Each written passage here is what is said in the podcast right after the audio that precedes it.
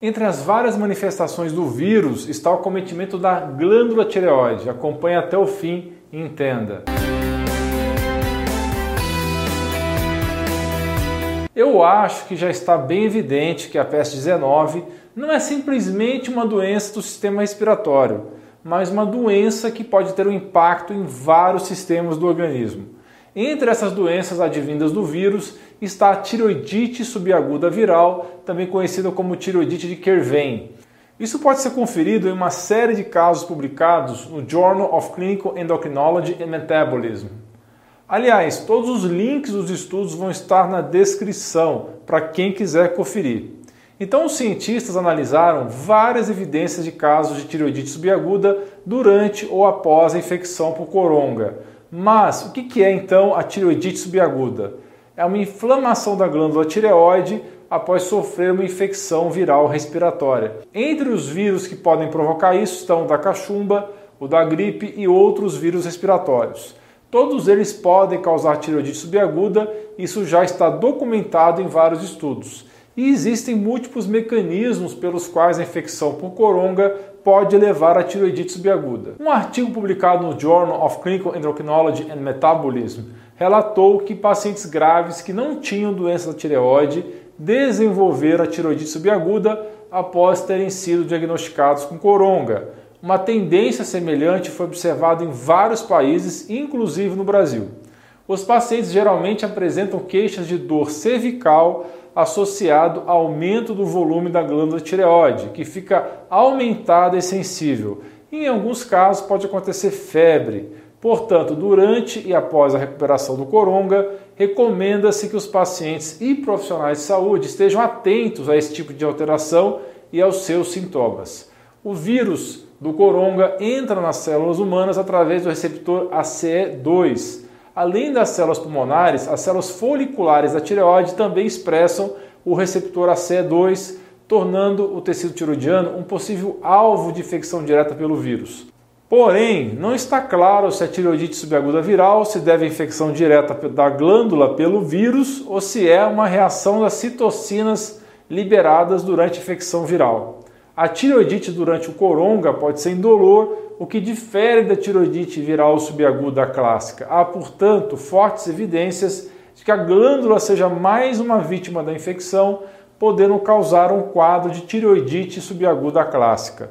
Normalmente, a tiroidite subaguda mais conhecida afeta as mulheres, enquanto que a tiroidite subaguda encontrada em alguns doentes por coronga é considerada uma tiroidite atípica e afeta predominantemente os homens. Além disso, como eu disse, pode não ter sintomas clássicos de dor na região. Esse quadro de tireoidite é acompanhado por níveis baixos de TSH e de triodotironina ou T3 e níveis normais ou elevados de tiroxina livre T4. Isso de acordo com uma pesquisadora, a professora Hilária Miller. A tiroidite subaguda clássica também foi descrita em casos leves da peste 19 e em mulheres é mais comum os sintomas clássicos de dor no pescoço, dor cervical. A professora Miller e colegas iniciaram um programa de vigilância para monitorar a função tiroidiana de pacientes a cada três meses após serem hospitalizados por coronga moderado ou grave. Os pacientes são submetidos a exames de sangue e ultrassonografia para monitorar a função tiroidiana e os sinais de inflamação. Um terço dos participantes desse acompanhamento ainda apresentavam sinais de inflamação na tireoide após três meses da infecção por coronga. Isso foi visto em exame de ultrassom, embora a função tiroidiana tivesse normalizado nos exames de sangue. O estudo ainda está acompanhando os pacientes para determinar se essa inflamação irá desencadear disfunção tiroidiana permanente ou autoimunidade, já que o hipotiroidismo pode ocorrer a médio e longo prazo. Então é por isso que eles continuam a estudar esses pacientes, acompanhar esses pacientes. Além disso, os anticorpos contra a tireoide podem se tornar positivos, porque qualquer tipo de dano à glândula, mesmo que seja passageiro, pode desencadear a autoimunidade posteriormente. Ainda não sabemos qual o melhor tratamento para essa tiroidite, mas pode ser que o LDN, o low dose naltrexone ou naltrexona de baixa dosagem, seja uma boa opção, já que ela costuma funcionar nos casos de tiroidite Hashimoto. Para saber mais sobre esses interessantes recursos terapêuticos, assista a playlist do card e na descrição.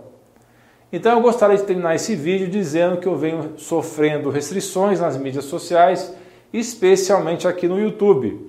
Então todo o meu material mais polêmico eu vou colocar no meu novo canal do Telegram. Não sei se vocês sabem, mas o Telegram funciona de modo diferente do WhatsApp. Quando você entra em um grupo ou canal, tem acesso a todo o material anterior, todo o conteúdo publicado anteriormente e não somente o que foi publicado no momento da sua entrada em diante. Então acesse o link da descrição e do primeiro comentário, está aparecendo aí na, aí na sua tela, e tenha acesso a todo o material sem censura desde a primeira publicação. Não se esqueça de dar um joinha nesse vídeo, compartilhar com seus amigos e familiares e clicar em inscrever-se para que você e sua família atinjam excelência em saúde. Você é fera! Um grande abraço e um beijo no seu coração.